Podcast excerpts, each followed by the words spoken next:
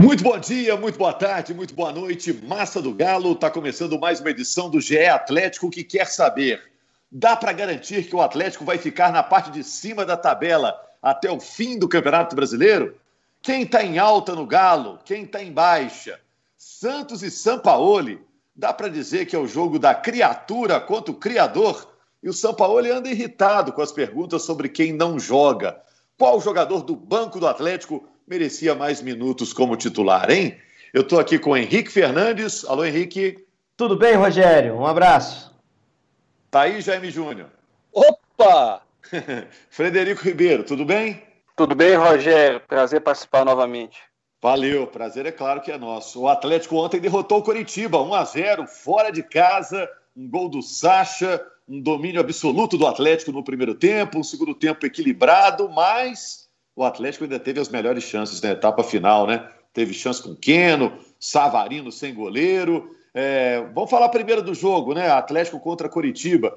Foi um grande jogo do Atlético, foi um grande primeiro tempo. O Henrique estava dizendo que talvez tenha sido o tempo, os 45 minutos, em que o Atlético teve mais domínio sobre o adversário nesse Campeonato Brasileiro. É por aí, Henrique? Tudo bem, Rogério. Agora sim, um abraço a todos. Eu, eu acho que vou além. Eu acho que foram os 45 minutos em que um time nessa Série A teve mais domínio sobre outro. Eu não vi em nenhum outro jogo um domínio tão avassalador, um abafa tão claro, né? um time tão incapaz de jogar futebol quanto o do Curitiba. E não porque não tenha qualidade, logicamente. O Curitiba até chegou para esse jogo numa clara reação, né? Com a chegada do Jorginho, parou de perder, conseguiu ganhar, inclusive algumas partidas importantes, vinha de um empate fora com o Botafogo, mas o Atlético não tomou conhecimento. Foi um amasso, um troço constrangedor para o Coxa e, por outro lado, animador pelo Atlético. Né? É lógico que, não, apesar do volume enorme, não tivemos grandes defesas do Wilson, chances muito claras, mas o domínio é, territorial, de ações no jogo foi muito grande.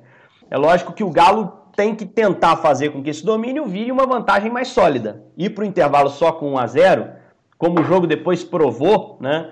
Foi, foi uma situação um tanto quanto arriscada. O Curitiba no segundo tempo melhorou, teve suas oportunidades, poderia ter empatado o jogo. E ali provocaria uma situação completamente diferente.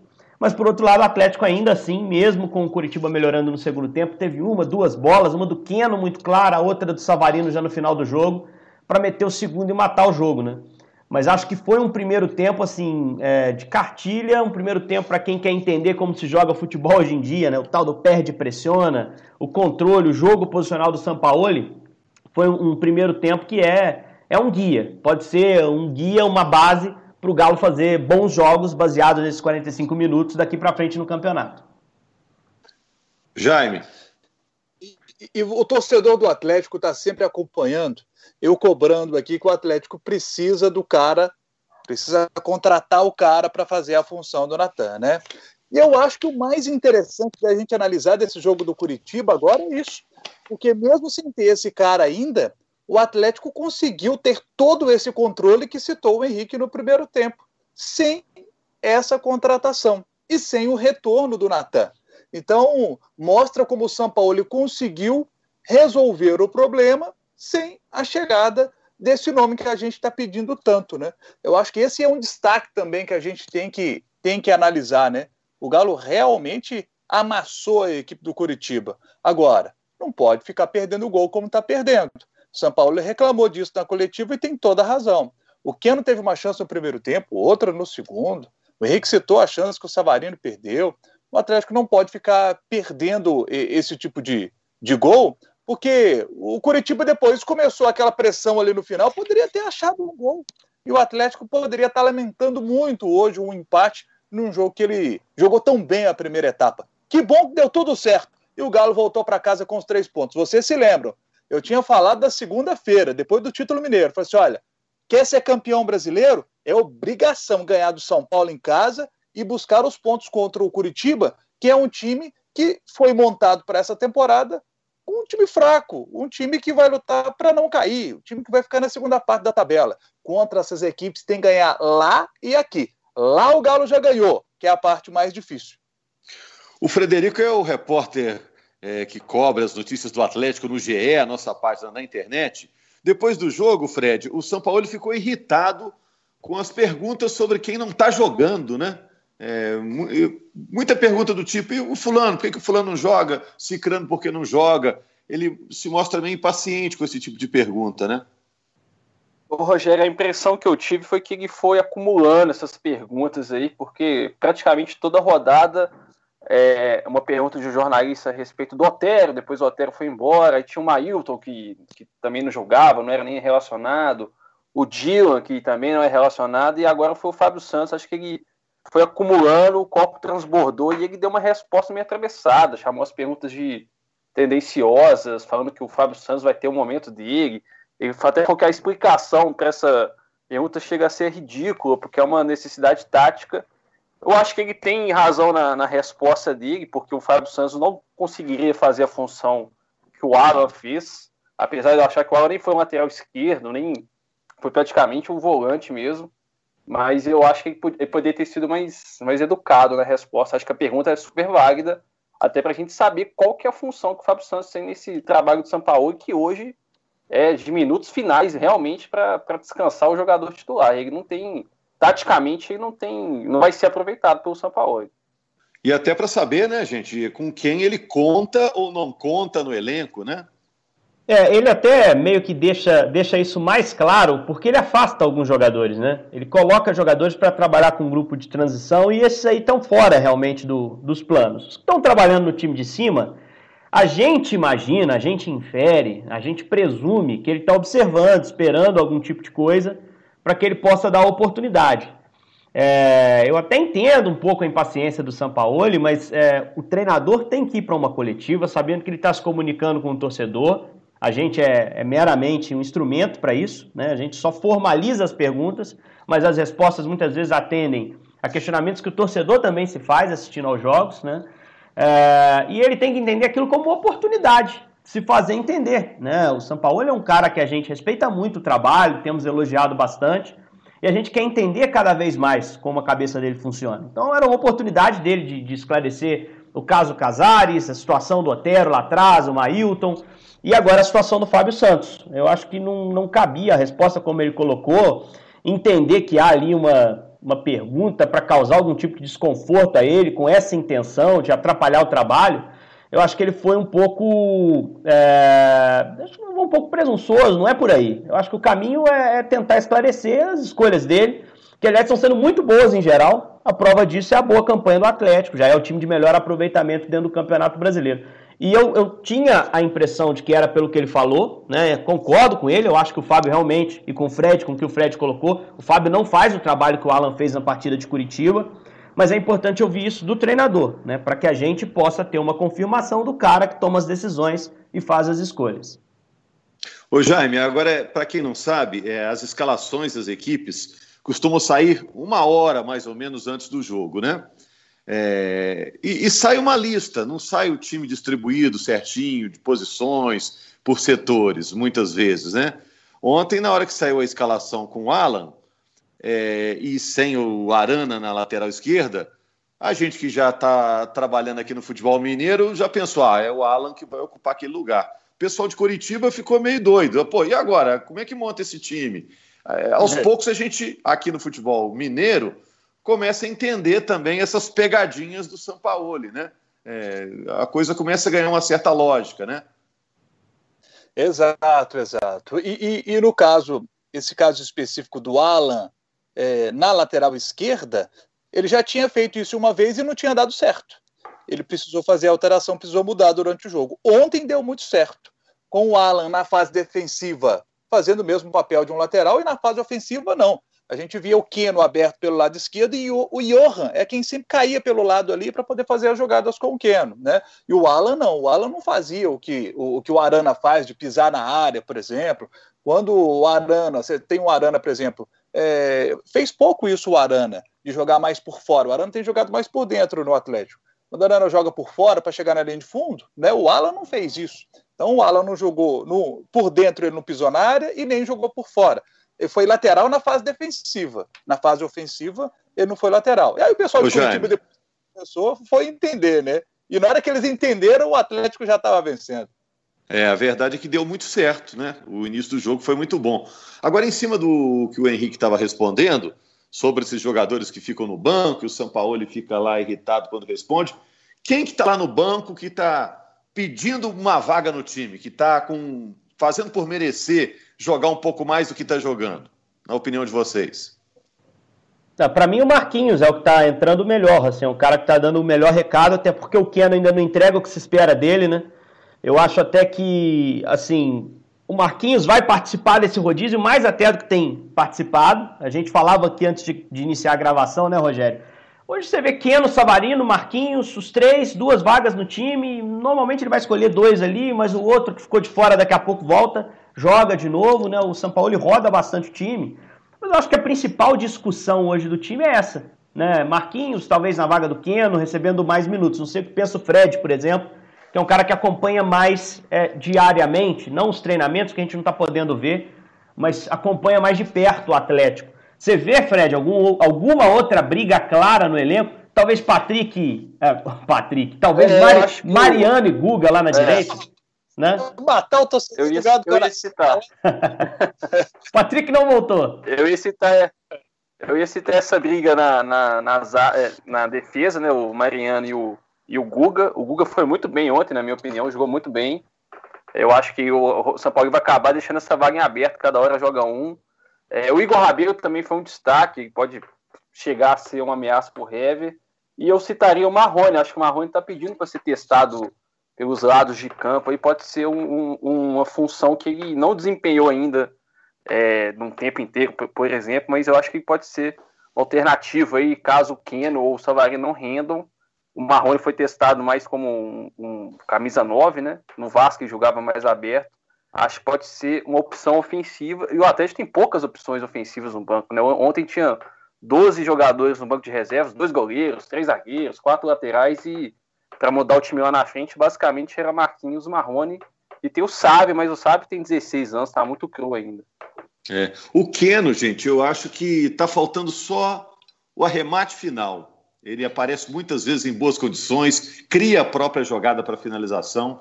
Falta só um acerto ali, o pé calibrar um pouquinho, né? Estava no futebol de um nível muito inferior ao do brasileiro. Daqui a pouquinho acho que a bola do Keno começa a entrar.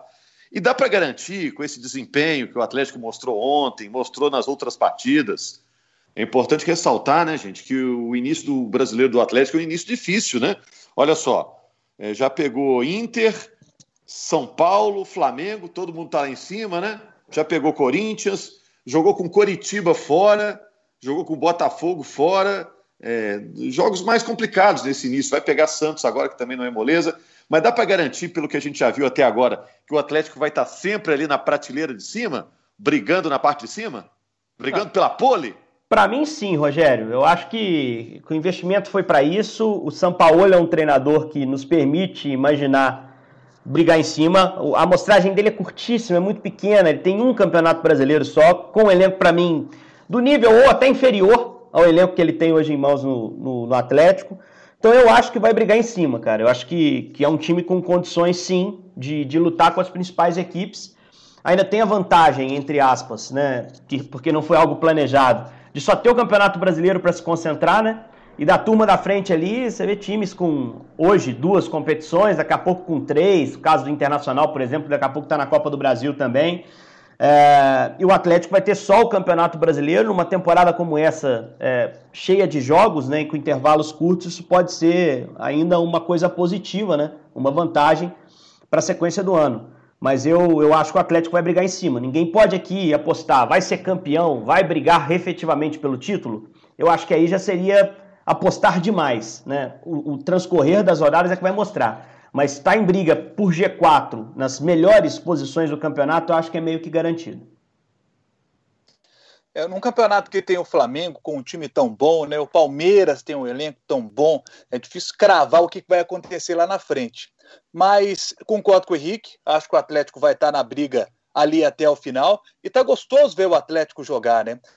Que é uma coisa que eu estou gostando demais de ver no Atlético do São Paulo, é, quando o Atlético está vencendo o jogo e aí o treinador precisa mexer no time, ele tira um atacante e bota um outro atacante mais descansado, porque ele quer continuar atacando. Isso é muito legal. É, o São Paulo foi perguntado na coletiva: Ô São Paulo, como é que você vai jogar contra o Santos? Ele respondeu o seguinte: tende a atacar. Aí ele pergun perguntaram para ele, como é que você como é que você vai marcar Soteudo e Marinho? Esses dois aí, o Marinho principalmente, o Soteudo é muito bom, não está numa fase tão espetacular como a do Marinho, né? O Marinho sim está numa fase espetacular. É, o Soteudo não está jogando a bola que jogou ano passado, mas é, é um ótimo jogador também, tanto que o, Atlético quis contratá-lo. Aí perguntou como é que você para esses dois. Aí o São Paulo, atacando, filho, atacando. E, ele citou, cita uma frase lá dos argentinos, né? Para que eles fiquem imersos em desaparecimentos, o Galo tem que atacar. Então, para anular esses dois jogadores do Santos, o Galo promete ir para cima da, da, da, equipe Santista. Isso, é, isso é muito legal. É o Atlético sendo protagonista fora de casa, indo para cima dos adversários para ganhar, seja ele quem for. O Flamengo campeão brasileiro, o Santos vice-campeão brasileiro. Isso é muito legal. Uma coisa que sempre me incomodou nas últimas campanhas do Atlético, e até agora é um ponto positivo, é a defesa do Atlético nos últimos anos a gente sempre falava, pô, o Atlético tinha um ataque legal, mas a defesa tomava muito gol. Esse ano, o Atlético, na oitava rodada, tomou cinco gols no campeonato.